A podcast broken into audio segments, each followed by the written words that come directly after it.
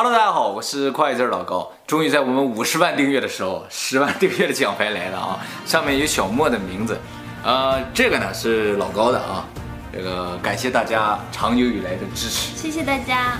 呃，我们也会继续努力的。好，开始今天的话题吧啊。咱们今天啊来讲山口组，这么重口味。山口组呢是世界上最大的黑社会组织。也是这个世界上最不像黑社会的一个黑社会组织，啊，那么它不是唯一一个被政府承认的黑社会。没错，这个山口组呢，号称是世界上唯一一个合法的黑社会组织啊，但其实说实话，它不合法，只是政府承认它的存在，而且允许它存在。那么政府为什么会允许一个非法组织的存在呢？今天我们就给大家介绍一下山口组，可能看完视频你就明白了为什么它会存在，而且有必要存在。那么黑社会。在日本叫暴力团，日本呢暴力团大大小小总共有三千多个，那么多呀？对，在这个暴力团里边又分等级更高一点，叫指定暴力团，被官方认证的暴力团。对对对，这个指定暴力团，这个指定什么意思呢？就是特别有影响力的黑社会组织啊。那么山口组呢是日本最大的。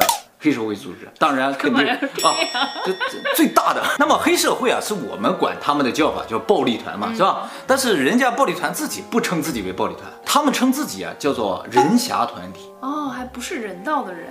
哎，其实呢，这个人侠是来自于中国的仁义的人侠这两个字啊，只是到他们这儿，随着时间的变更，渐渐的就变成任侠了。哎，其实意思和我们的人侠是一样。劫富济贫的那种大侠。对对对。人侠的意思呢，就是路见不平拔刀相助，劫富济贫啊，就是干这个叫人侠啊。那么咱们中国的人侠呢，发展到后面之后，出现了带有武术的人侠，就叫武侠。宝宝，我喜欢听你讲，你讲的我没听过，是吗？啊，那我继续努力啊。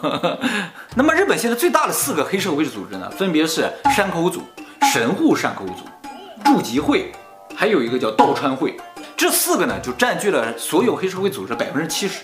那么日本这个黑社会是怎么产生的呢？就是在很久很久以前啊，社会底层人们都吃不上饭，那些老百姓怎么才能生存呢？就要互相帮助嘛，对吧？时间长了就会形成一些帮派。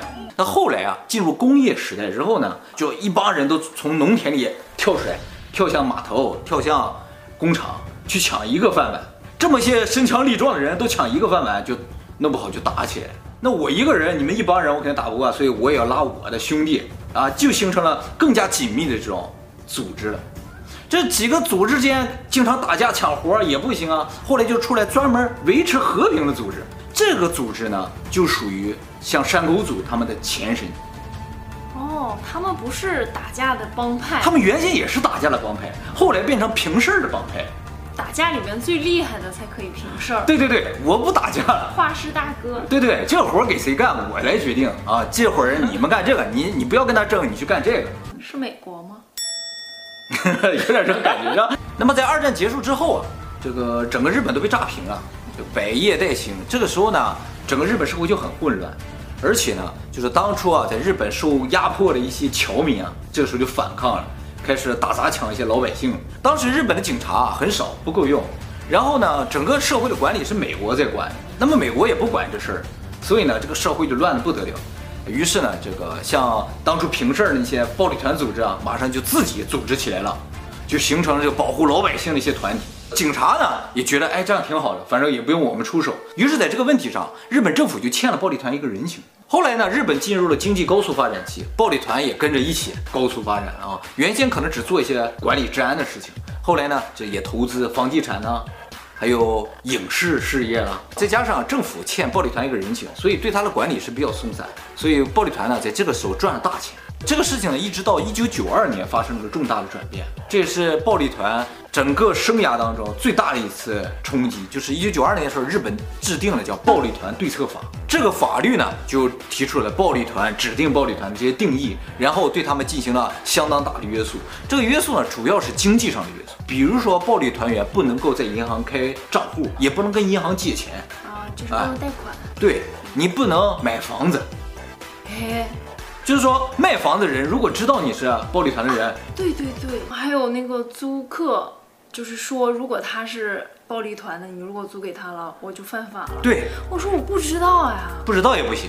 就像二零一三年的时候，日本最大的银行瑞穗银行就出了个大事，就是有个人到瑞穗银行去贷款买车，嗯，瑞穗银行呢就贷给他了，后来发现这个人是暴力团。的，嗯，结果瑞穗银行的最高的管理者就是叫会长出来向全社会谢罪，然后卸任了，而且接受了处罚。那么日本当时的这个金融大臣啊，麻生太郎啊，也说银行做了他最不能做的一件事。那暴力团的车都从哪来呀？现金买。还有一个就是在日本有个非常敏感的词，叫做暴力团关系者，就是跟暴力团有关系的人。对，你只要跟暴力团沾上点关系啊，你就完了。对，很多大牌艺人都对，像日本啊最有名的一个主持人，他这个地位相当于在台湾的宪哥那个地位了，是吧？对，那个人就因为有一张和暴力团团员的合影，这个人就从那一天开始永远消失在电视上。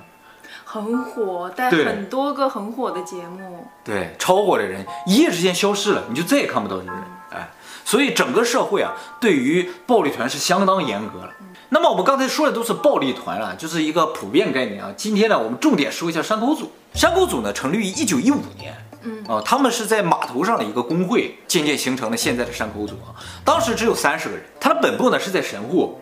那么经过一百多年的发展，山口组呢人数最多的时候有十万人。啊现在呢，只有一万六千人，少这么多，少这么多。那么山口组最大的变革呢，是从他的第三代掌门人开始。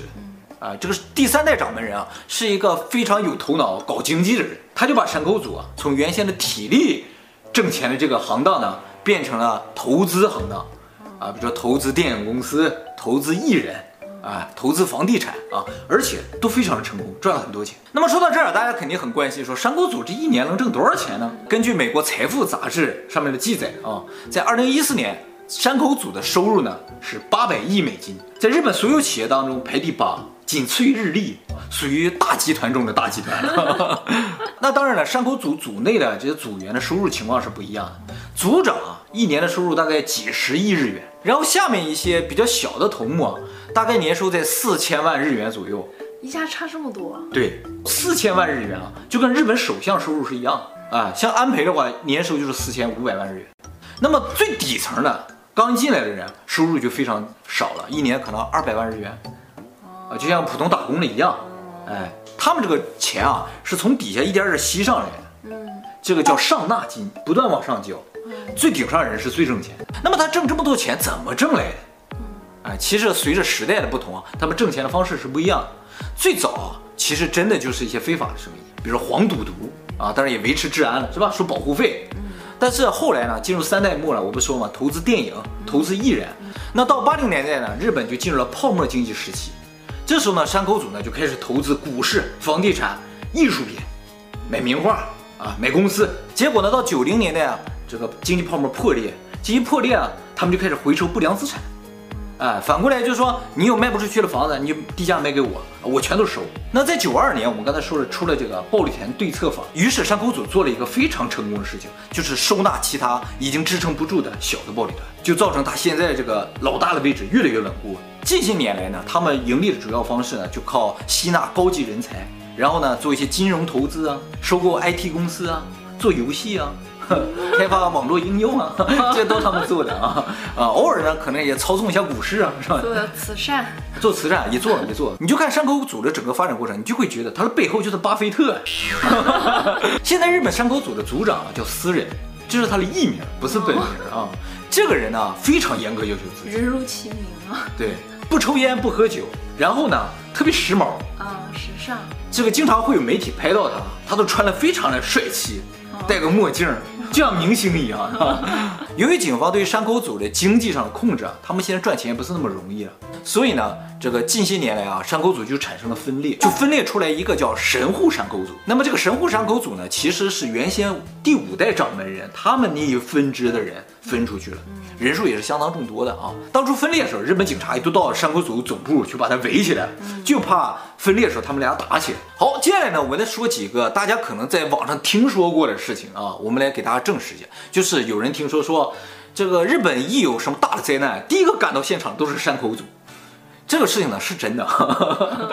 二零一六年四月份呢，熊本发生大地震，第一个赶到现场的就是神户山口组啊，就开始发物资，这个照顾老百姓，帮助避难。神户山口组的组长就说了，这就是我们展示人侠的时刻。那么在那之前呢，像阪神大地震啊，那个时候呢，山口组总部啊前面就支了好几个大锅做饭给老百姓吃，他们本身也受难，而且做到什么程度？当时因为没有厕所嘛，就建了一些这个叫临时厕所。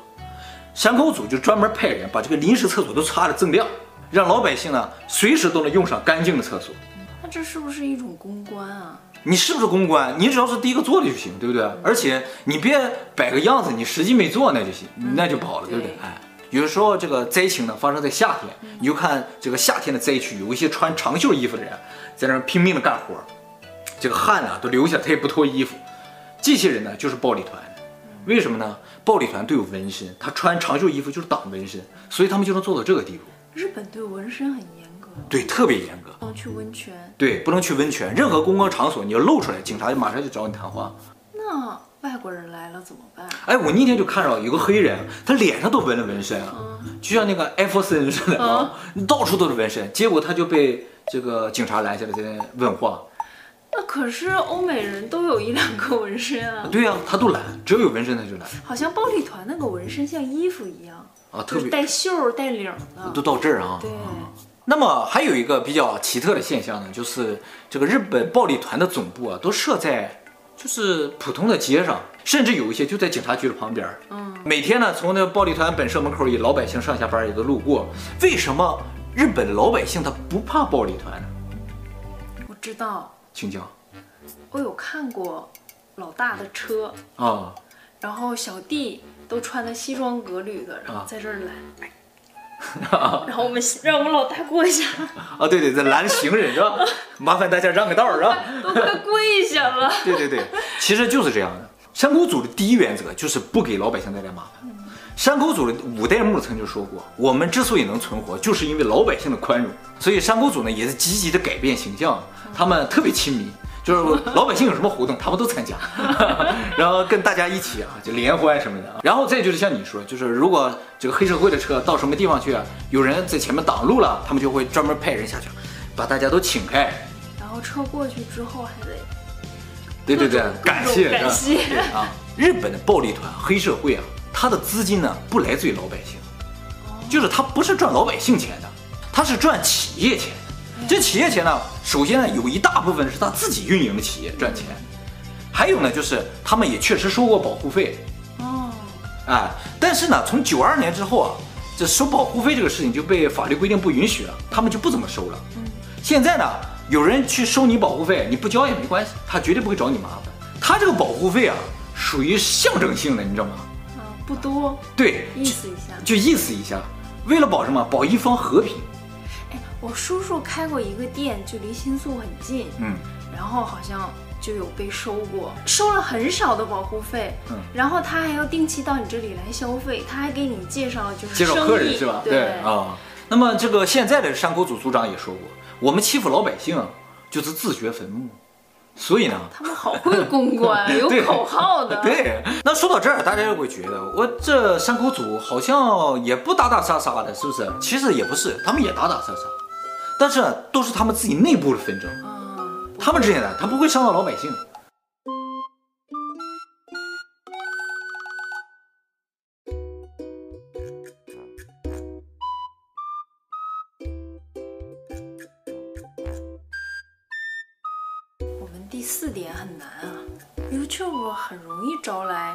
应该有的非议。啊，你剩下几个能做到吗？